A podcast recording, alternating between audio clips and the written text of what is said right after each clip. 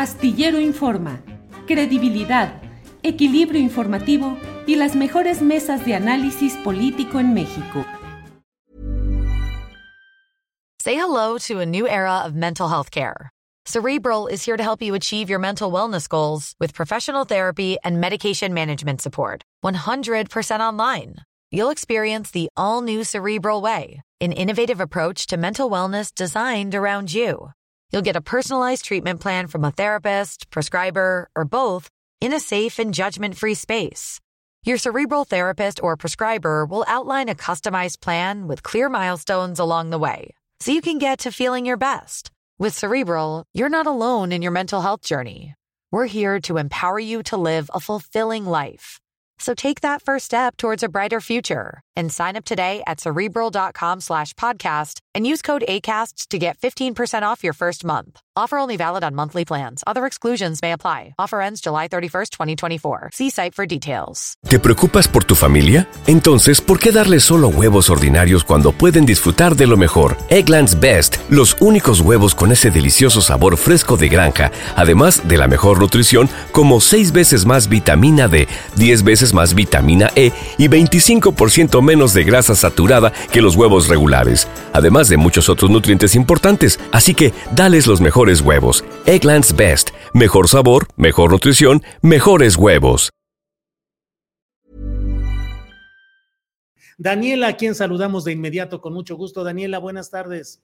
Hola, muy buenas tardes, Julio. Gracias por la invitación. Un gusto siempre estar aquí con Temoris y Arnoldo, a quien pues de una vez aprovecho para mandarle un abrazo y a todo el equipo de Pop Lab por esta noticia tan fea, pero pues bueno, a resistir. Así es, a resistir.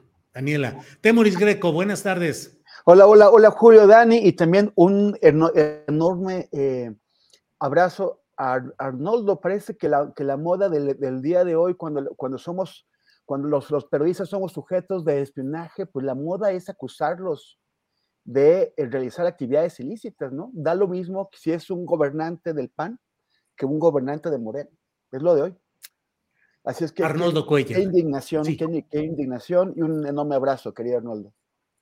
Así es, Arnoldo, ya platicamos ayer mismo de este tema. Afortunadamente pudimos dar la información y estamos atentos. Hay una carta eh, que está circulando para quienes deseen firmarla en apoyo al periodismo crítico que se ejerce desde PopLab con Arnoldo Cuellar como coordinador, como editor general y desde luego de rechazo a estas formas de espionaje que se multiplican. Arnoldo, buenas tardes.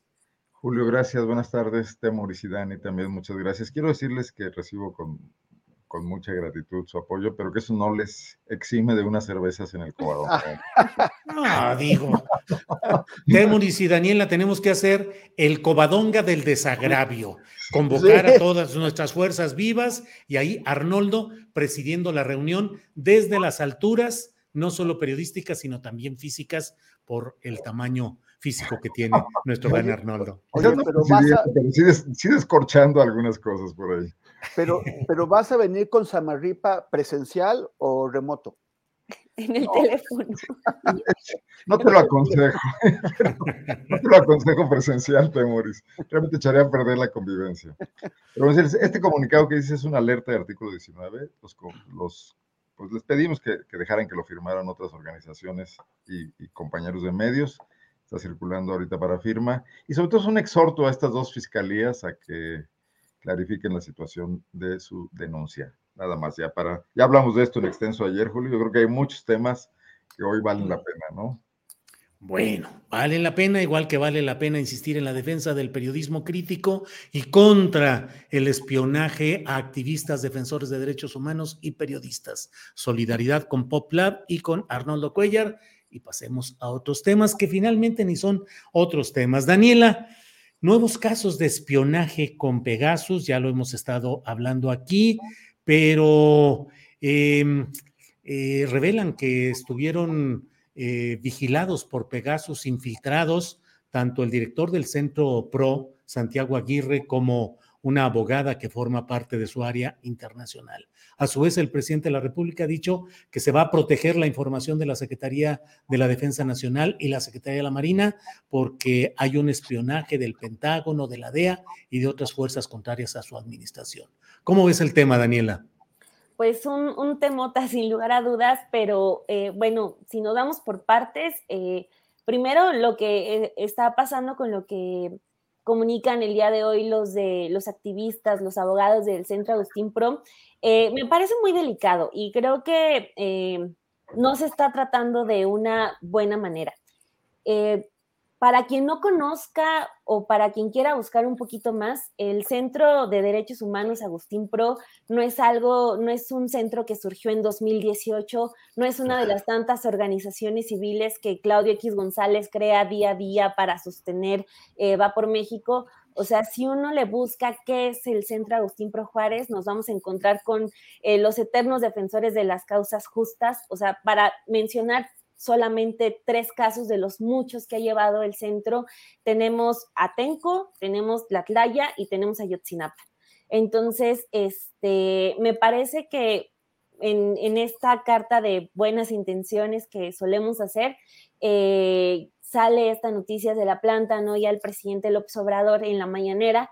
Y pues claro que uno en lo que nos gustaría ver y escuchar, pues al menos a mí se me hubiera gustado ver a un presidente que sea un poco más, eh, pues menos en la premura de salir en la defensa automática del ejército. Yo sé que él sabe, sabemos que él sabe que es el centro Agustín, de, eh, el centro eh, Pro Juárez, o sea, él, él sabe, al ser un hombre de izquierda, que, este, que, eh, que muchos activistas, muchas organizaciones han encontrado ahí eh, el acompañamiento que el Estado jamás les ha dado. Entonces, eh, pues sí me decepciona un poco ver primero la descalificación y la defensa a, la Sedena y a la CEMAR, cuando pues eh, la, defensa hacia, hacia, ellos es completamente innecesaria, siempre se tiene que ver eh, por quienes están eh, siendo abrumados por el Estado y pues no, lo que vimos fue simplemente el decir, y también es una acusación muy grave que nos lleva a lo del tema de, e incluso de, lo que hablábamos de Arnoldo, de decir que es gente que está implicada con, con criminales. Ya lo vimos en el caso de Raimundo Ramos en Tamaulipas, que más allá de esclarecer sí o si no, a, Raimundo Ramos ya se le quedó la etiqueta de narcotraficante. Entonces, eh, me parece muy delicado que no haya como ese espacio previo a detener las cosas, de decir, se va a investigar, se va a ver qué está pasando y simplemente decir, no, pues son los adversarios, es esto y aquello, que no nos lleva a nada bueno. E insisto, eh, el centro... Eh,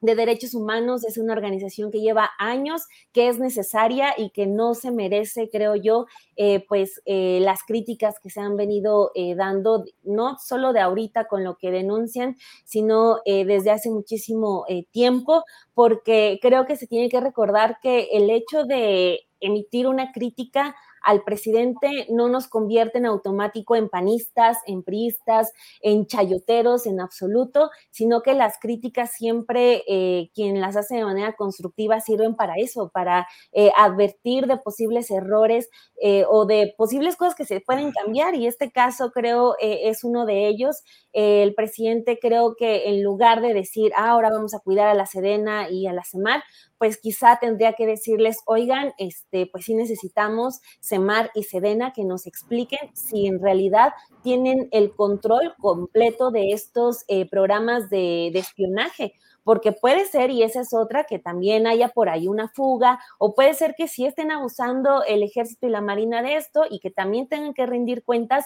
pero es algo que al menos hoy, eh, por lo que vimos, no se va a hacer, porque el presidente pues decidió simplemente eh, salir en la defensa de estas dos instituciones.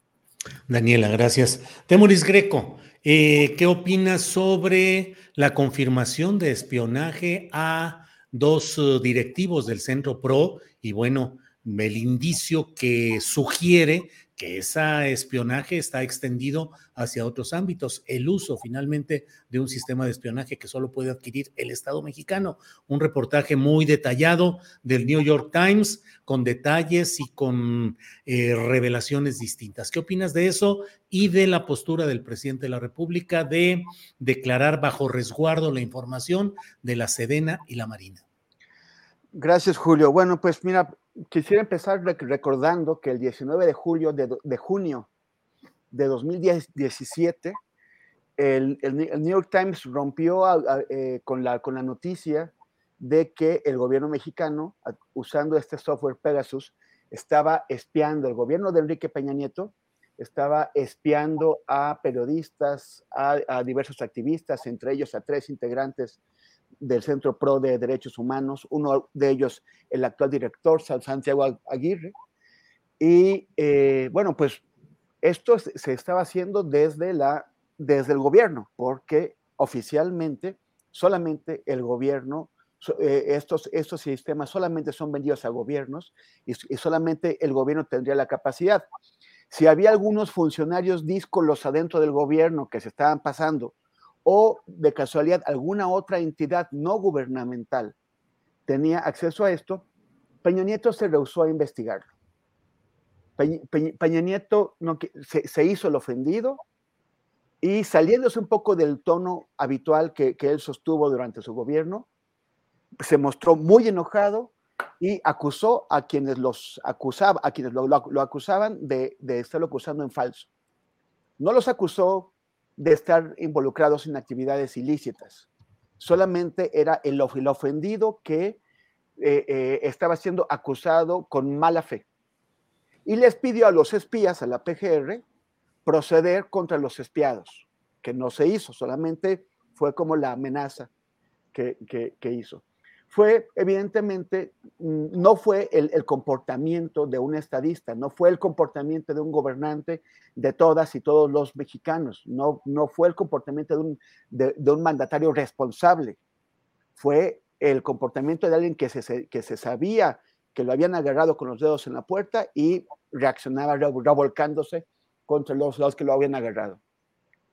Luego pasa, pasamos a, a ahora que ha habido varias denuncias de que a pesar de que el presidente López Obrador primero dijo que Pegasus ya no era utilizado, eso lo dijo en 2019 a pregunta expresa en noviembre de 2019, cuando Luis Fernando García de la red de, eh, los, los, derechos digitales le preguntó en la mañana sobre eso y él dijo, Pegasus ni ningún otro sistema de, espionaje se usa ya en el gobierno. Eso era raro, porque finalmente esos sistemas son útiles cuando se usan para lo que debe ser, que es espiar eh, que es intervenir las, las, comunicaciones de los grupos criminales. Y sabemos que lo hacía porque el ejército lo hizo con Guerreros Unidos, cuando la, misma noche que eh, atacaron a los estudiantes en Iguala, ya, ya Guerreros Unidos ya tenía tiempo en que, en que era espiado y el ejército mexicano no usó esa, esa información para ir a buscar a los 43, los dejó que los hicieran, que los desaparecieran. Pero, pero bueno, el, presidente dijo que no, que ya no se usaba. Y después, cuando van saliendo más evidencias, dijo, bueno, sí se usan, pero aquí no se espía políticamente, se espía a criminales, ¿no? O sea, bueno, no es espionaje, dijo él, es inteligencia. Y es contra criminales. Pero ya hemos venido viendo que es, está pasando lo mismo que, que, que ocurría con el gobierno de Peña Nieto. Y casi con las mismas personas. En aquel tiempo, la denuncia que los López Obradoristas apoyaron contra Peña Nieto fue, apareció en el New York Times, la hizo Citizen Lab, que es este eh, laboratorio especializado canadiense, la hizo Artículo 19 y la hizo el Centro Pro. Y en aquel tiempo les pareció muy correcta. Ahora las denuncias la hacen los mismos. El New York Times, el laboratorio canadiense Citizen Lab, artículo 19 y el Centro Pro, y ahora los acusan de ser agentes terribles eh, de, gobiernos extranjeros. Cuando, cuando Raimundo Ramos, este activista tamaulipeco, eh, denunció que era espiado, el presidente le hizo eco a acusaciones infundadas, mentirosas, que lo ligaban con el crimen organizado, al espiado, a Raimundo Ramos. Y al hacerle eco, no es, no es nada más manchar el nombre de alguien con Raimundo Ramos, sino que es, es difamar a una persona que está en alta exposición, en alto riesgo de que lo asesinen o de que le haga él, a él y su familia, porque él vive en Tamaulipas y está trabajando con temas relacionados con, con, el, está defendiendo a personas atacadas por el crimen organizado y también por las Fuerzas Armadas Mexicanas de Tamaulipas y, este tipo de acusaciones podrían conducir a un ataque directo contra su vida. Cuando Ricardo Rafael, el, periodista, dijo, me están espiando, el presidente no actuó como un estadista, no dijo que se investigue, que se investigue quién está espiando a esas personas y si hay responsabilidades, que se proceda contra ellos y se suspende este, este espionaje. No, dijo que Ricardo Rafael eh, era, siempre había sido un conservador, siempre había sido de la, de la derecha y lo atacó personalmente, cosas que son falsas también, son mentiras. Ahora, esto eh, lo, voy a leer tal cual de la, de la, transcripción, de la transcripción oficial de, la, de la, conferencia de hoy.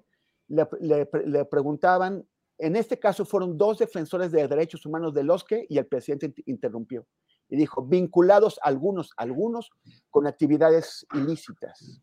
No, no están hablando de un montón de casi, de, de un conjunto eh, ignoto de defensores de derechos humanos. Están hablando de dos, de Santiago Aguirre, que es el director del PRO, y de María Luisa Aguilar, que es una joven que, que trabaja como eh, representante, bueno, como coordinador internacional del Centro PRO. A los dos los conozco personalmente. De los dos conozco su trabajo. Su trabajo, lo que ya mencionó Dani muy bien, eh, apoyando a las madres y a los padres de Ayotzinapa, apoyando eh, a las víctimas de, de Tlaya, estuvieron involucradas en Atenco, y, no, y, y esto no es, no es, de ahora, han estado ahí todos estos años, todos eh, con, con, contra el gobierno de Peña Nieto, contra el gobierno de Calderón, resistieron, apoyaron a la gente, no es a nadie a lo, a lo que tú puedes estar difamando nada más porque sí. Y el presidente le, le, dicen específicamente esos dos defensores de derechos humanos y el presidente dice, vinculados algunos con actividades ilícitas. ¿Cómo por qué? Cuando le insiste, y si tienen pruebas, ¿por qué no mejor presentan las pruebas contra eso? Dice, ¿por qué no vamos a nosotros a convertir en mártires a espías, a espías o empleados de agencias extranjeras? Somos libres. Lo que está diciendo es que la gente del PRO, o Raimundo Ramos, o Ricardo Rafael, u otros espiados, están en actividades ilícitas y son empleados o espías de agencias extranjeras. Son acusaciones de alto calibre hechas por cualquiera, solamente que en este caso son acusaciones hechas por el presidente de la República, por el presidente de los Estados Unidos mexicanos. Esto no se puede hacer así. Entonces, como por qué? O sea, no votamos por esto. Yo no voté por un presidente, ni he votado, ni voté no una, sino montones de veces, por un, en cada ocasión en que, en, en que se presentó. Yo no voté por un presidente que recurre a la mentira como han recurrido todos los anteriores presidentes. Y no voté por un presidente que con la mano en la cintura difama a gente que tiene todo el honor todo el prestigio, que los conocemos todos, de trabajo de muchísimos años, trabajo de muchísimos años, dedicándose a ayudar a otros, a defender, a, exponer sus vidas por otros. Yo no voté por ese presidente y a mí me parece que es vergonzoso, vergonzoso que haya hecho el ataque contra Santiago y contra Malú como hizo hoy. Temoris. Arnoldo Cuellar, ¿qué opinar, qué opinas sobre este tema de eh, los señalamientos de espionaje mediante Pegasus y la respuesta del presidente de la República. Primero que nada, suscribir plenamente lo que han dicho tanto Daniela como Temoris. Ya no abundaré sobre lo que muy bien dejaron claro, eh, pero me gustaría hacer una reflexión adicional. Eh, digo, me voy a ver aquí mal y culterano, pero acuérdense de aquella frase que hace dos siglos le decía Talleyrand a Napoleón cuando le dijo, Sire, las bayonetas sirven para muchas cosas, menos para sentarse sobre ellas. Yo creo que aquí el presidente ha usado al ejército como un respaldo político que no necesitaba, porque tenía suficientes votos, votos históricos y una movilización en su favor impresionante para cambiar las cosas frente a la coalición que se formó de facto para combatirlo y para criticarlo con los partidos políticos tradicionales, que también a su vez, cuando gobernaron, fueron siempre cómplices y tapaderas de los abusos de ese mismo ejército.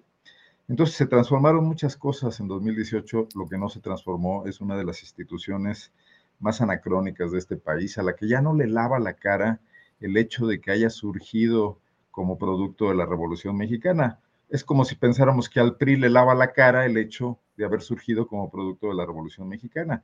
Muchas cosas han pasado, mucha agua bajo los puentes, ese ejército tiene crímenes históricos. Es además una corporación que ya no es ni siquiera popular. No es de élite, porque no existe una élite en México en ese sentido. Los, eh, Claudio X González no va a mandar a sus hijos al colegio militar pero ciertamente se ha creado ahí un estamento de intereses, eh, de, protección de, situaciones desde hace mucho tiempo. Eh, antes no era el narcotráfico, pero era el contrabando. Los presidentes priistas siempre tuvieron al ejército en paz, permitiéndole el manejo libre de su presupuesto, de su corrupción. Y esto parece no haber cambiado mucho. Es la institución más opaca del país. E-, es una institución a la que difícilmente se puede reportear. Hoy un poco más, pero durante años era impermeable. Y Andrés Manuel López Obrador decidió que ese podría ser su aliado político en, frente a las resistencias que venía encontrando, en lugar de apoyarse en, en la movilización que buscaba, junto con él, modernizar muchas de las instituciones de este país. Si no funcionaban o funcionaban mal, hacerlas funcionar y no desaparecer, desaparecerlas, ¿no? Entonces, esta, esta situación hace al presidente cada vez más rehén de ese ejército. Yo creo que un punto de quiebre importante fue cuando cambió en 24 horas su forma de pensar con respecto al tema Cienfuegos y y de subirse alegremente a la crítica en los primeros momentos, se convirtió en su defensor. Entonces, eh, pues vamos a ir viendo, y bueno, y después con la apertura de todas estas eh, oportunidades de negocio y de crecimiento de poder político en base a la incursión en nuevos espacios de, administrativos. Entonces, eh, me parece que este es un lastre pesadísimo para la idea de una transformación democrática de este país. Creo que ya en lo poco que le falta al gobierno de Andrés Manuel López Obrador no logrará liberarse de eso, creo que ni quiere hacerlo y al contrario, las necesidades políticas lo, irán obligando a refugiarse más en esa alianza. Y a mí lo único que me queda de positivo de todo esto es que Andrés Manuel López Obrador, con su apoyo acrítico al ejército mexicano, logró subirlo a la palestra, y ya que pudiéramos tener una observación clara de su comportamiento político, y que esto abrirá un debate importante que a este país le hace falta, eh, que, Fox no se atrevió con su Comisión de la Verdad, etcétera, y este pendiente que se ha venido arrastrando tendrá que ser tarde o temprano este, revisado, ahora con la suma de los eh, privilegios que les otorgó Andrés Manuel López Obrador y que seguramente darán lugar a muchos escándalos a la postre. Bien, Arnoldo. Eh, Daniela, aunque ves un tema que probablemente falta conocer exactamente los detalles de qué va a significar en lo operativo, pero hoy la Suprema Corte de Justicia de la Nación ha invalidado la transferencia de la Guardia Nacional a la Secretaría de la Defensa Nacional. Eh, fueron ocho votos contra tres, de tal manera que fue invalidado. Eso hace que la Guardia Nacional regrese al control operativo y administrativo de la Secretaría de Seguridad y Protección Ciudadana. ¿Qué opinas sobre esta resolución y lo que puede implicar? Hay quienes temen que esto signifique una, mayor, una menor capacidad de acción de la Guardia Nacional en sus planes de controlar la delincuencia organizada. ¿Qué opinas, Daniela? Pues bueno, el presidente ya en dos ocasiones eh, en esta semana, estos últimos días, eh, dijo que adelantándose a esta decisión de, eh, de, la Corte, decía que si no, si lo declararon inconstitucional, como ya ocurrió, la Guardia Nacional iba a tener un, este, un final como el de la Policía Federal. Hoy dice que iba, que si la quitaban de, de la Sedena, le iba a llegar a dirigir un junior o un Genaro García Luna. Eh, yo creo que el presidente, y porque lo ha demostrado ya en distintas ocasiones, este, suele tener eh, un plan B por lo regular, ¿no? Y no solamente el plan B de la reforma electoral, siempre ha demostrado tener este, eh, esa otra opción que por, en la que por lo regular también termina bien parado. eh, creo que también eh, nos lleva a, lo que veníamos hablando de esta eh, dependencia fuerte con el ejército, porque en anteriores ocasiones, ya hace algunos años, cuando estaba lo de la construcción del Aeropuerto Internacional Felipe Ángeles, algunas voces dentro del ejército hablaban de, pues sí, está bien que el presidente se esté ayudando de, muchas ramas con el ejército y dentro del ejército decían, está bien, pero no son nuestras tareas, se tienen que generar, eh, ahorita estamos saliendo de las emergencias, pero ¿qué pasa con la construcción de alternativas? O sea, eh, se están encargando de la construcción, pero ¿qué va a pasar más adelante? Nadie más se va a poder encargar de construcciones importantes más que el ejército. Entonces, eh, creo que más allá de que el presidente ya haya dicho que eh, si la Guardia Nacional no pasaba a la Sedena, se iba a echar a perder y vamos a tener otra vez la Policía Federal, creo que ahora también ya la Corte lo va a estar obligando a que empiece a generar esas alternativas. Ahora, y insisto, yo insisto, creo que él ya lo tiene pensado, eh, pues ahora qué va a pasar, cómo se va a cuidar a esa Guardia Nacional de que no termine con ese fin que ya le augura. Y es también ya, eh, pues que ya vamos eh, a, terminar su administración, pues eh, al menos que tenga el presidente una tarea que no le encargue por completo a la Sedena. ¿Cuál es esa alternativa? ¿Qué va a pasar? Eh, ¿Qué tareas va a tener eh, Rosa Isela? ¿Qué tareas va a tener la Secretaría de Gobernación? Porque anda muy, muy cómoda Dan Augusto, no encargándose tanto del tema que también le, compete a él, que es el de seguridad en, en algunos asuntos. Entonces, a ver, que se activen, qué tareas van a tener. Ya no va a estar en el ejército, pero qué es lo que se va a hacer para que este no, no se echa a perder. Eh, él supongo que va a estar enojadísimo, enojadísimo mañana, eh, por lo que eh, ya, de, de, hecho, hoy también ya andaba como un poquito con los ánimos encrispados y me llamaba la atención incluso lo que comentaba tu entrevistado Julio hace unos momentos del Centro Pro, que el, quien manda el plan en la Corte, el que se discute, es uno de los ministros que se propusieron bajo esta administración. Entonces, pues ya termina con esta inconstitucionalidad, pero creo que va, puede ser una oportunidad, más allá del enojo que vaya a tener el presidente, una oportunidad que tenga de ya empezar a generar o que demuestre que hay esas alternativas, porque evidentemente no todo debe ser el ejército, eh, ya funcionó en algunas ramas, pero eh, pues eh, sí tendríamos también que estar hablando de que en algún momento se tiene que empezar a, quitarle las responsabilidades.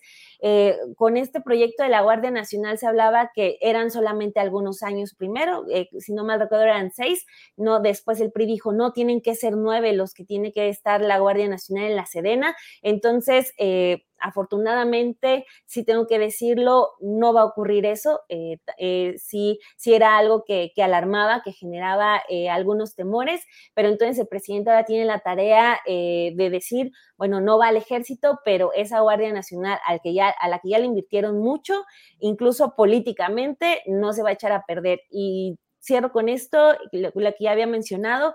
el presidente suele tener esos planes alternativos y estoy segura que en el corto plazo va a salir con algo con lo que va a salir bien librado.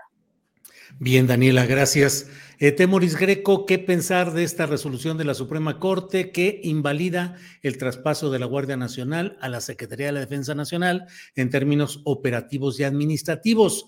Eh, en la realidad mexicana que hemos vivido históricamente, Temoris, pues pudiera uno suponer que a fin de cuentas, en lo operativo, lo va a seguir eh, eh, manejando la Secretaría de Protección y Seguridad Ciudadana, donde un subsecretario, el que suplió a Mejía Verdeja, es eh, general en retiro, es otro general que probablemente se encargue de la eh, operación de la Guardia Nacional y diríamos que quedaría lo mismo, pero hay el riesgo de que en lo administrativo los elementos de la Guardia Nacional ya no mantengan la antigüedad, el estatus y la relación con su matriz, que es la Secretaría de la Defensa Nacional. En fin, ¿cómo ves todo este tema, Temoris? Bueno, el, ejército siempre ha usado a militares en retiro de todos los rangos para extender su poder hacia las áreas civiles. Y los civiles los han recibido, como, o sea, nombrando los secretarios de Seguridad Pública en los estados, nombrando los jefes de seguridad de los, de los municipios.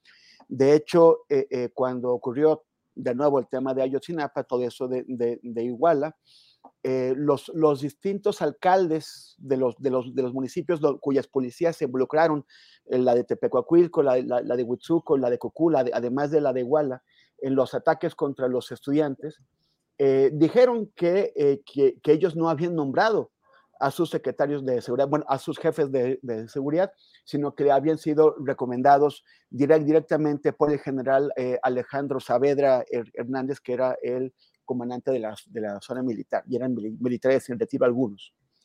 esto lo han hecho siempre y pues bueno, vamos a tener, no, no, no, creo que haya cambios de profundidad porque eh, finalmente a mí me parece que lo que pretendía Andrés Manuel era durante, o sea, con visión de más largo plazo, garantizar que la Guardia Nacional estuviera bajo control de los militares, no, no, en lo, no para resolver los problemas inmediatos, eh, eh, ahora está bajo control de los, de, los, de, los, de los militares, sino para que después se cambiaba algún gobierno, pues el presidente de alguna forma que, yo, que muchos no entendemos, eh, cree que, que, la, que la Secretaría de la Defensa Nacional es una garantía de anticorruptibilidad y de, y de, y de, y de patriotismo y de, y de no violencia, o sea, de, no violencia política, a pesar de toda la historia, de todos los antecedentes que tiene el, el, ejército mexicano de corrupción, de violencia política, de persecución de, de líderes sociales y de comunidades. Entonces, bueno, no, no, no creo que el, el problema sea ahora, y pues dice Dani que, que posiblemente tendrá un plan B, pues tendrá tiempo para instrumentar su plan B antes de que eh, salga.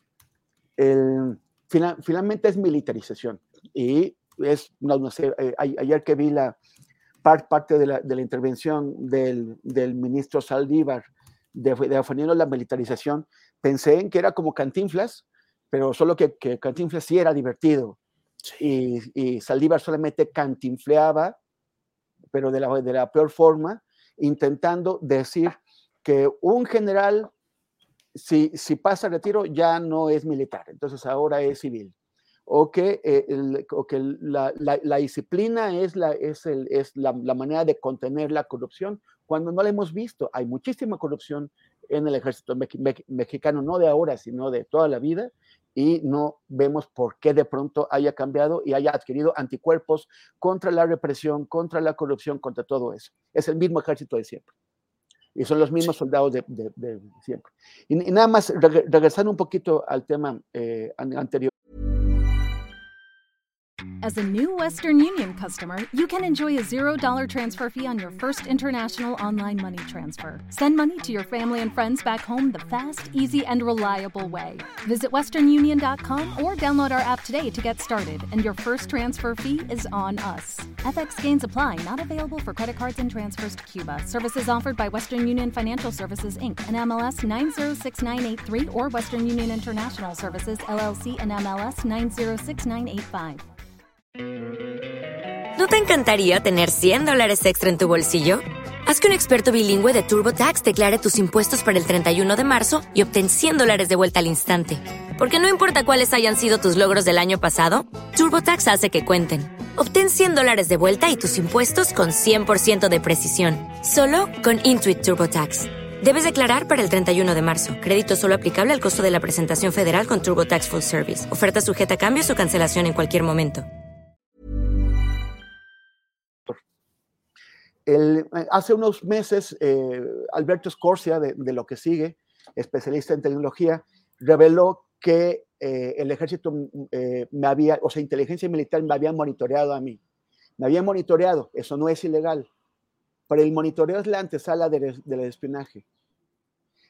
Si resultara, si se descubriera que a mí me espía el ejército o alguna otra entidad, quien si quien es, ha estado espiando a Arnoldo no fuera el gobierno de Guanajuato, la Fiscalía de Guanajuato, si no fuera alguien del gobierno de la, de la federación, o si a ti o a Dani resultara que los espían y se nos ocurriera quejarnos, si nos ocurriera denunciar y pedirle al gobierno su protección para que averigüe quién nos está espiando y, eh, que, y que esto cese, el presidente nos acusaría de o de actividades ilícitas o de ser agentes extranjeros o de haber sido conservadores de toda la vida, como lo ha estado haciendo, por cierto, alguna gente en el chat que no tiene ni idea de qué es lo que he hecho de mis actividades políticas en la izquierda desde que, desde que era niño.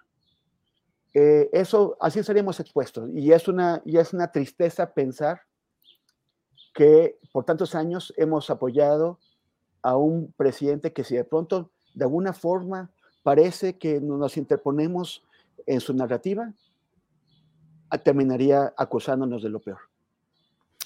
En Temoris. Arnoldo Cuellar, ¿qué opinas sobre este tema de la invalidación judicial en la Suprema Corte de la transferencia de la Guardia Nacional a la Secretaría de la Defensa Nacional? Bueno, e, e, es una lástima que esté en medio del, del, escenario de polarización donde han elegido jugar algún papel en, esta guerra de posiciones. Sin embargo, eh, a mí la decisión me parece correcta, sobre todo porque necesita construir una policía civil y necesariamente eso no quiere decir una policía corrupta, como el presidente pretende identificar. O sea, tendríamos que tener la capacidad como país para tener una policía nacional que mucha falta nos hace, ante la situación de, violencia, de inseguridad y de crecimiento del crimen organizado y, autónomo, desorganizado, caótico que se vive en muchas partes del país. Una policía que apoya a los estados, que también apoye la profesionalización de las policías municipales de alguna manera, que, una Secretaría de Seguridad Civil que ofrezca estos eh, subsidios que desde el gobierno federal parten para mejorar la labor policíaca en todas partes municipios que están muy afectados por la, por la corrupción de sus policías y la penetración de sus policías, toda una estructura civil. Creo que lo podemos hacer como país y que es un error refugiarse en el hecho de que solo los militares son disciplinados. Ojo, una cosa es ser disciplinados, que quiere decir obedecer órdenes a rajatabla, lo cual a veces los lleva a cometer violaciones a los derechos humanos, a encubrir, etcétera. Y otra cosa eh, quiere decir que sean funcionales y que logren los objetivos que pretendería el Estado no los ocupantes coyunturales de los cargos públicos, ¿no? Entonces, tendremos que apostarle a eso. Y si no ocurre en este sexenio, tendrá que ocurrir en próximos sexenios. No nos queda de otra y tenemos que seguir esperando hacerlo. Yo una de las eh, cosas que peor veo en el crecimiento de la mano militar en diversas áreas de la administración pública es que se está renunciando a la posibilidad de limpiar a la burocracia civil, al servicio civil de carrera, eh, como si eso fuese imposible, como si el presidente se hubiera resignado a que las dependencias públicas están llenas de corruptos, que es imposible limpiar y que entonces hay que meter militares a que hagan las cosas. Yo creo que la lucha contra la corrupción no es un discurso político ni el hecho de que el presidente en lo personal tenga una convicción al respecto y sea congruente. Es una tarea de gobernanza, de entrar a cada una de esas dependencias, de generar mecanismos como la Secretaría de la Función Pública, por cierto, muy desaparecida con todo y el cambio que vivió en este gobierno, los dos cambios, pues, ¿no?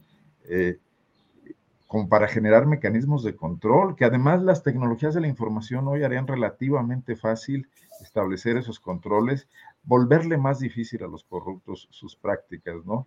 Y echar fuera a los que no, y cambiar las leyes necesarias para no tener ser rehenes de, de ellos.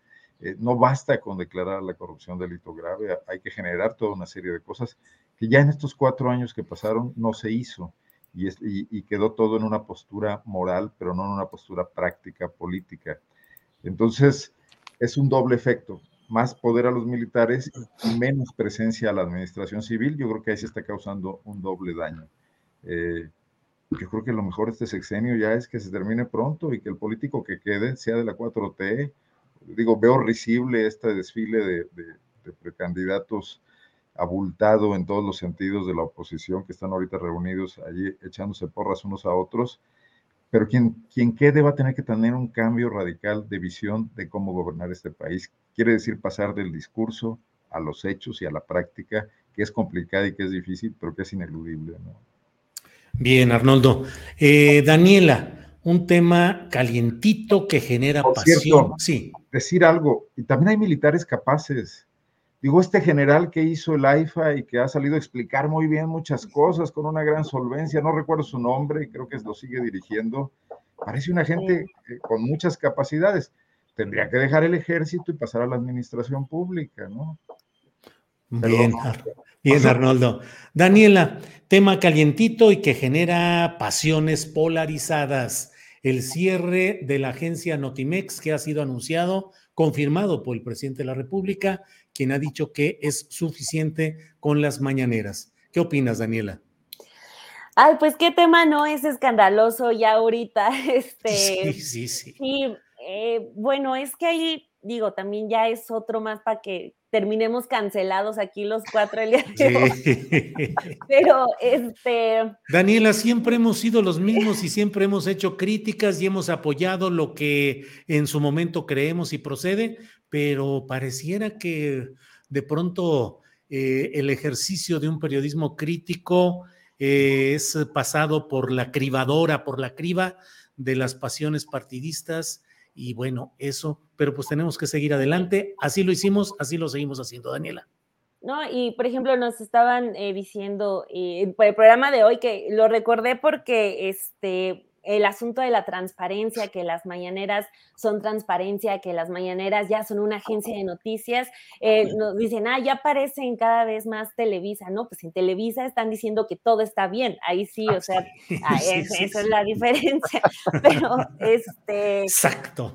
Sí, o sea, y es que está, está bárbaro, porque eh, hoy el presidente, y voy a ligar con quizá otro, otro de los temas que era el, el del INAI, que yo pensé que ya había abandonado esa idea de desaparecerlo, este, pero no sé qué está pasando, si es un asunto de desconocimiento, de una mala asesoría o qué es lo que ocurre, pero el mismo presidente lo ha mencionado en varias ocasiones, o sea, yo me voy y ya en un año no vuelven a saber más de mí. ¿Y qué es lo que va a pasar con ese desmantelamiento eh, de algunos órganos importantes? Eh, y no hablo ahorita, quizá ya revolví los temas porque eh, con lo que pasa en Otimex la semana pasada, yo también hacía esa reflexión de que yo no conocí un Notimex que sirviera de algo, que hiciera la diferencia. Yo conocí Notimex porque hacía boletines, porque mandaban una nota. Eh, presumía, por ejemplo, mucho, y a lo mejor ahí es desconocimiento mío, de sus corresponsales Desafortunadamente nunca vi una cobertura internacional de Notimex que dijera, wow, esto es la diferencia, esta es la agencia del Estado mexicano, eh, sino que sí funcionaba como una especie de otra oficina en la cual meter a los amigos para que tuvieran buenos salarios, buenas prestaciones, etcétera. Eh, eso por un lado, por otro tampoco este, considero que sea una buena manera de terminar con el asunto. el presidente quedó en medio de una... Em, situación garrafal, o sea, quien tenía, por ejemplo, más voz para hablar eh, del asunto de la huelga de Notimex, por decir un ejemplo, eh, fue la secretaria del Trabajo, eh, Luisa María Alcalde, lo hizo y se le vino encima una campaña que pues, todos lo sabemos, o se dijo en ese momento, pues venía desde la, directiva de, San Juana Martínez, no se volvió a meter eh, Luisa María Alcalde, estaban eh, pues también otras eh, personas cercanas a San Juana en la defensa, etcétera, y lo que hace el presidente, pues yo lo que vi fue una salida fácil, o sea, a ver, no me enemisto con nadie, mejor ya nos despedimos, y pues utiliza un argumento que poca gente le pone en duda, que es el de, pues, se gasta mucho dinero. Ahora, eso e, es dejarlo claro, eh, no, no, este, no digo que sea una gran pérdida porque Notimex creo que nunca llegó a ser lo que se pensó que iba a ser desde el inicio, pero la manera en la que se soluciona el problema creo que no es la mejor y tampoco que quede como en la impunidad eh, muchas campañas de odio y desprestigio que también se llevaron desde la directiva de la periodista San Juana Martínez. La alternativa que plantea el presidente tampoco se me hace eh, eh, la mejor y ahora sí ya me lío con el tema del INAI porque pues para nosotros periodistas, para la gente en general, pues sabemos que las mañaneras no son transparencia. Eh, ahorita lo que escuchamos hoy en la mañana de que la, eh, el INAI, según el presidente, puede ser, eh, sus tareas pueden ser realizadas por la Auditoría Superior de la Federación o por la Secretaría de la Función Pública, pues también hablan de que no hay como esa conexión o esa certeza de qué es lo que realiza el INAI por ejemplo, el presidente dice, no, pues es que este, eh, se dedican a reservar información. bueno, pues el INAI no es el que, el que reserva la información en un inicio, ¿no? Son las mismas dependencias a las que uno le tiene que pedir la información. Entonces, eh, creo que el presidente está eh, dando como algunas decisiones un tanto apresuradas. Ya lo mencionaba con el tema de mm, que le dicen, oigan, activistas y abogados del Centro PRO están siendo le preguntan, oye, están siendo eh, espiados, están denunciando esto, y luego, luego la decisión rápida de no, vamos a proteger a la Marina y a la CEMAR. Creo que tiene que eh, detenerse un poquito el presidente porque aunque él se vaya, él sabe que tiene que dejar eh, al menos los mecanismos para que esto, esto funcione. Y, ya para, para cerrar, este, mencionaba hoy temprano en el programa que para que nos demos una idea y solo poniendo mi ejemplo, o sea, si no tuviéramos esas herramientas como el INAI, este, al menos yo podría asegurar que el 70% de mi trabajo periodístico no existiría. O sea, eh, estamos hablando de una dependencia que sí eh, absorbe mucho dinero, que tiene a vividores, y también hay que decirlo, pero que simplemente no podemos eh, decir así que se, la, que se la quede la Secretaría de la Función Pública, que es una dependencia que no pudo ni sostener una inhabilitación a Rosario Robles. O sea, cuando Rosario sale, eh, de, sale librada del asunto de la estafa maestra, ese mismo día eh, le ganaron a la Secretaría de la Función Pública, le revocaron la inhabilitación de 10 años para Rosario Robles. Y ese mismo día Rosario Robles y cualquier día de estos, ella puede regresar a tener un puesto público en donde quiera, en donde le inviten. Entonces, eh, pues, ¿para qué hablamos de que se quede con las herramientas de transparencia y acceso a la información cuando lo, más noticioso que hemos tenido en una función pública es este, eh, pues la renuncia de Irmeréndira Sandoval, que fue muy escandalosa, pero de ahí en fuera no hemos tenido absolutamente nada. Y pues bueno, eh, él ya trasladándolo ahora al tema Notimex, pues también creo es muy aventurado decir que la mañanera solamente por el estilo en el que la lleva el presidente, pues puede hacerla de también de una agencia de noticias. Sí, le Bien, proporcionado. Bien, Daniela. Temuris, ¿qué opinas sobre el tema Notimex? Bueno, es que estaba pensando por algo que dijo Daniel el otro día. Bueno, pues si, si conociste los videocentros, pues, pues conociste Notimex como fue siempre, Daniel. O sea, sí. o sea, Notimex siempre fue, o sea, yo creo que fue desde el principio diseñada con esa intención de que fuera un órgano de propaganda del gobierno en turno. Y, aunque en el discurso era otra cosa, pues así, así fue, fue utilizada.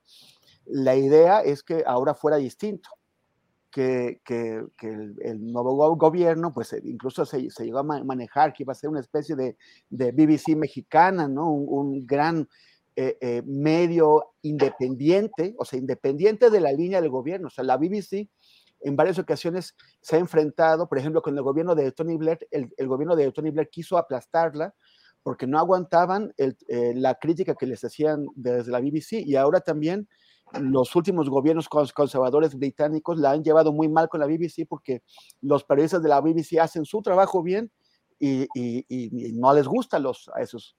Eh, bueno, ojalá se hubiera cumplido lo de tener una, una, una BBC mexicana, esta transformación. Hay mucha gente que dice, se, se, clava en el, en el, tema de que el sindicato corrupto, el sindicato corrupto. Por supuesto que el sindicato de, de Notimex fue profundamente corrupto, casi, o sea, casi toda su existencia.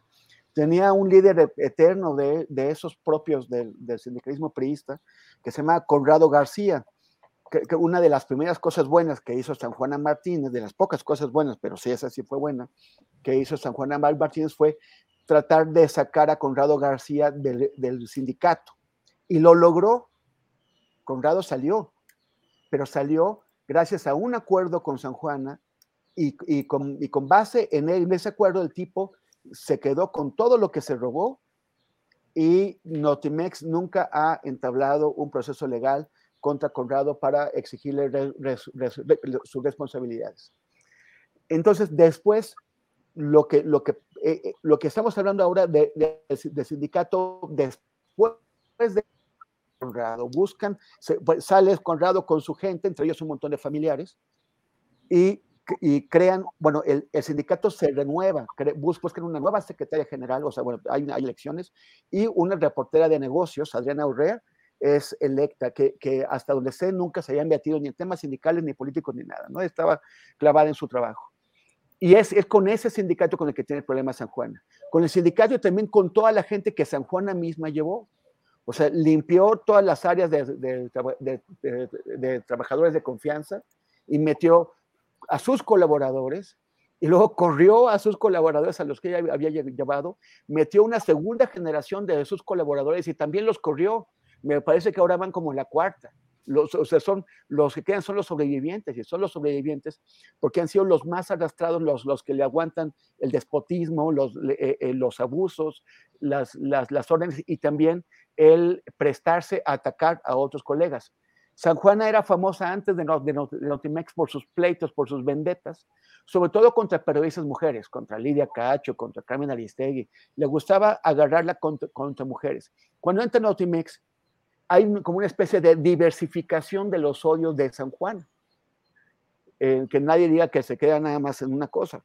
Y ya empieza a atacar sobre todo primero a funcionarias públicas, a Olga Sánchez Cordero, a, Luisa María Alcalde y, a otras pero ya después también de, de decide que entre sus enemigos también caben los hombres, entonces también se va a atacar a hombres.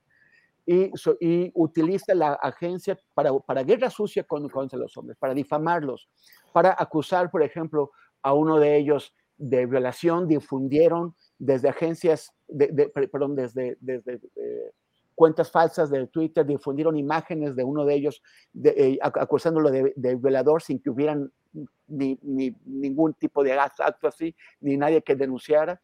De otro, difundieron una foto de su bebé, lo cual ya es así el, ex, el extremo de la, de la, bajeza, para amenazarlo. Él, él, se tuvo que ir del país por, por seguridad. Y, y, ha tenido a los sindicalistas de Notimex tres años ahí. Tres años en los que curiosamente el presupuesto, o sea, aunque la huelga es legal, y por lo tanto Notimex no puede tener actividades, el presupuesto de Notimex, que es de más de 200 millones de pesos cada año, siempre se gasta completo. Y nunca han querido decir en qué se gasta el presupuesto de, Notimex. Han preguntado en la mañanera y el presidente ha dicho, ay, ya les van a informar y nadie informa. Más de 200 millones. Lo, lo, lo único que sí sabemos es que los sobrevivientes de San Juan, en la propia San Juana, han seguido cobrando sus buenos salarios de funcionarios públicos, mientras los trabajadores de Notimex hacen guardia en la calle de Baja California, en la, la avenida, este, frente al edificio donde, donde está la agencia. Entonces, bueno, finalmente la mataron, pero el, el, el presidente lo que dice, y lo dice bien, es que era un órgano de propaganda y que ya no le sirve un órgano de propaganda como Notimex, porque uh -huh pues hay otro órgano de propaganda que es la mañanera. Implícitamente reconoce que la mañanera es un órgano de propaganda. Eso también está como, como, como, como complicado. Pero el Estado mexicano no necesita un órgano de, de, de, propaganda, necesita una agencia de noticias. Y la oportunidad Bien. era transformar Notimex en una agencia de, de noticias, no llevar a ese peto que vamos a pagar muchísimo a los trabajadores como se debe, pero es, es del presupuesto en liquidaciones, a, a, a centenas de, de, trabajadores en lugar de que, de, que, de que tengamos una agencia buena de noticias en funciones. Bien, Temoris, gracias. Son las 2 de la tarde con 52 minutos. Arnoldo Cuellar, tu opinión sobre el caso Notimex. Pues muy breve para dar tiempo a los postrecitos. Eh, yo creo que no, no la vamos a extrañar mucho. Era una agencia que boletinaba eh, pues exactamente eso lo que querían muchas dependencias gubernamentales, llenaba las redacciones de los periódicos, de los noticieros del radio de este país, que mal que bien echaban mano de eso para no contratar reporteros ni tener corresponsales y lograban espacios, pero ahí no se manejaba información, se manejaba propaganda, las visiones que querían cada, cada director de, o secretario de Estado, director de dependencia paraestatal. Ahora, el presidente ya se ha convertido en un especialista en tirar al niño junto con el agua de las diferentes bañeras de la administración pública, porque pues lo, lo realmente innovador y transformador hubiese sido, como ya lo comentaron Temoris y Daniela, convertir a Notimex en una agencia de información moderna y moderna, ni siquiera quiero decir contemporánea, aunque fuera del siglo XX, como los modelos que existen en otros países, ya sería bastante. Eh, hacerla más, todavía ir más allá, incluso crítica del gobierno, etcétera, ya sería pedir demasiado. Eh, no la vamos a extrañar, pero lo que sí estamos extrañando es que la transformación realmente transforme. No está pasando, eh, no está pasando en el INAI tampoco, que ciertamente y con todos sus defectos es, una entidad eh, que ha, logrado mucho, no solo para nosotros los periodistas, para los propios ciudadanos, y que estaba generando una cultura de obligatoriedad de transparencia en muchas dependencias públicas con respecto eh, y, una conciencia de que tenían que salir a decir y aclarar, y aunque se defendían y había quienes se resistían, eh, pues quienes procurábamos ir a las segundas instancias y pelear esto, íbamos paso a paso, y no solo periodistas, repito, también ciudadanos y activistas, logrando que, construir esa cultura, que era cosa de años, ¿no? Decía, decía Dani que la Secretaría de la eh, Gestión Pública, Función Pública, ¿cómo se llama? Este, Función. Esa mera. Se llama, ya, no, ahora es transparencia, y es lo menos transparente que hay, que, que, era, que era muy gris. Bueno, todo, todo tiene un ADN y esa secretaría la eh, creó Miguel de la Madrid, quizá uno de los presidentes más grises de este país. Yo creo que nunca logró superar ese estigma en efecto y no sirve para nada y es una vergüenza. Esa también debería desaparecer, ¿eh? porque esa sería una tarea del Congreso, con un Congreso realmente autónomo. Y por cierto, también notamos ausencia total del Congreso en el tema de Notimex, de, en este enorme conflicto, porque eh, tienen razón apruebas un presupuesto que luego no se ejerce o cómo se está reportando, qué, qué, qué, datos tiene eh, la Auditoría Superior de la Federación sobre el gasto que ha ejercido estos años Notimex a partir de la huelga. Sería muy interesante saberlo. Lástima que no esté trabajando el INAI en este momento para poderlo eh, pedir, ¿no? Entonces, bueno, dije que iba a ser breve. En mi postrecito quiero felicitar a la señora Ángeles Guerrero, que se nos estaba pasando y que desde aquí un abrazo y además su chamba todo el tiempo ahí en el chat, controlando y moderando los impulsos de, los entusiastas que participan. Este, muchísimas gracias por eso y muchas felicidades también. Pásenla muy bien, Julio. Gracias, Arnoldo, en eso andamos. Gracias. Eh, ¿En qué vamos? Daniela Barragán, postrecito, por favor. Pues las mañanitas. Qué intensa la mesa de hoy, sí. Y hay que terminarla mejor con, con las mañanitas, porque ya seremos la mesa cancelada el día de hoy. Ni modo. Hay de todo, hay de todo. ¿eh? Hay, de, todo. Eh, sí, no solamente este, eh, quería recomendar un reportaje que escribe mi compañera Dulce Olvera hoy en Sin embargo. Este, se fue a hablar ah, con gente de uno de los infiernos ambientales que tenemos aquí y está en el Estado de México, eh, son este, de la gente que vive en Apaxco. Allá eh, les llegaron las cementeras en los años 90 y pues eh, ahora viven en un, este, entre nubes de polvo, tienen infinidad de enfermedades de, pulmón, de pulmones en la piel, en los ojos y bueno, las empresas contentas, pero la gente pues ha tenido que acostumbrar a vivir así. Entonces simplemente pues si pueden ir a leer ese reportaje de Dulce Olvera, pues excelente. Muy bien, Daniela, gracias. Temoris, postrecito, por favor. Pues eh, nada más invitar a las personas que se suscriban a, Podimo a través de nuestra página de, eh, podimo.com diagonal necropolítica eh, en esta primera temporada de nuestro nuevo podcast que se llama Necropolítica, Crimen y Poder estamos tratando en la primera temporada el caso Yotzinapa en la visión más, más moderna, ya con, con todo lo que ha pasado en, en, esos últimos años. Y en el capítulo 5, en el episodio 5, que es el que está esta semana, son ocho episodios, vamos en el 5, eh, estamos con, sobre la, están en la impunidad, quienes fueron, a quienes se les dio impunidad en el sexenio pasado y quienes mantienen la impunidad en el sexenio que, que en el que, que está pues ya en la, en la, recta final. Entonces, eh, en, en, mis redes sociales pueden encontrar la manera de, de, suscribirse a través de nuestra propia página a Podimo, donde también van a encontrar muchos otros podcasts. tiene un montón de podcasts exclusivos, es como Netflix de los, de los, de los podcasts. Pero pues uno de ellos es nuestro programa de Ojos de Pedro contra la impunidad. Y, eh, y, nos ayudan mucho directamente si se suscriben a través de, de nuestra página, que como digo están en mis redes sociales. Muy bien, Temoris, muchas gracias. Arnoldo, pues gracias por esta ocasión. Buenas tardes, estamos atentos a lo que suceda.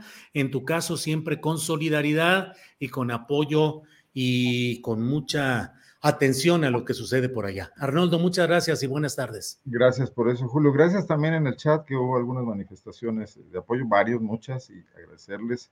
Y, a los que nos critican, bienvenidas las críticas, ¿eh? ni crean que nos espantamos también. De eso se trata esto. Buenas tardes a todos. Así es, Arnoldo, gracias. Daniela, gracias, buenas tardes, que hoy estuvo movidito y calientito el chat y las eh, propuestas, porque conforme avanza el calendario electoral y político, pues las cosas eh, se ponen más intensas en cuanto a análisis y críticas, Daniela.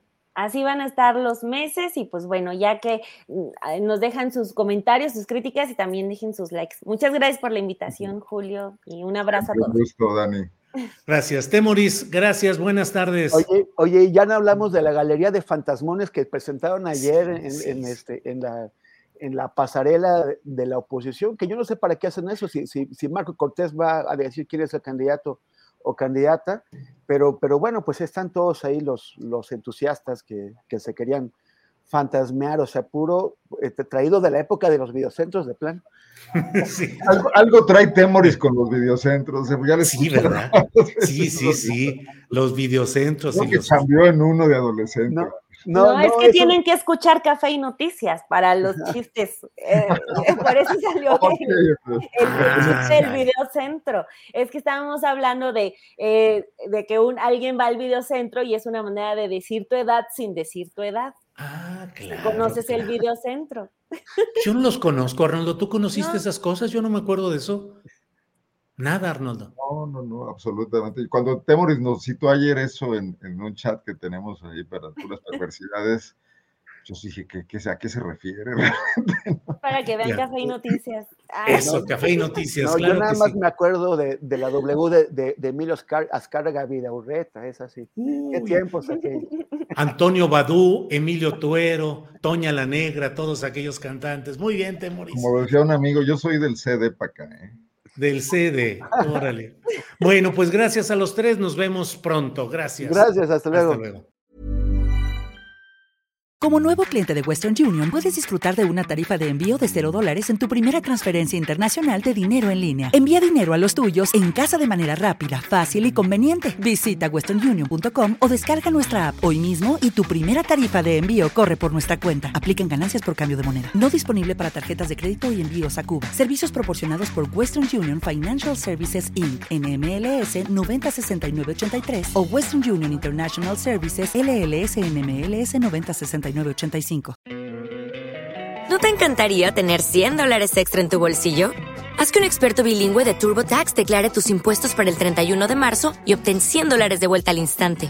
Porque no importa cuáles hayan sido tus logros del año pasado, TurboTax hace que cuenten. Obtén 100 dólares de vuelta y tus impuestos con 100% de precisión, solo con Intuit TurboTax. Debes declarar para el 31 de marzo. Crédito solo aplicable al costo de la presentación federal con Turbo Tax Full Service. Oferta sujeta a cambios o cancelación en cualquier momento. Para que te enteres del próximo noticiero, suscríbete y dale follow en Apple, Spotify, Amazon Music, Google o donde sea que escuches podcast. Te invitamos a visitar nuestra página julioastillero.com.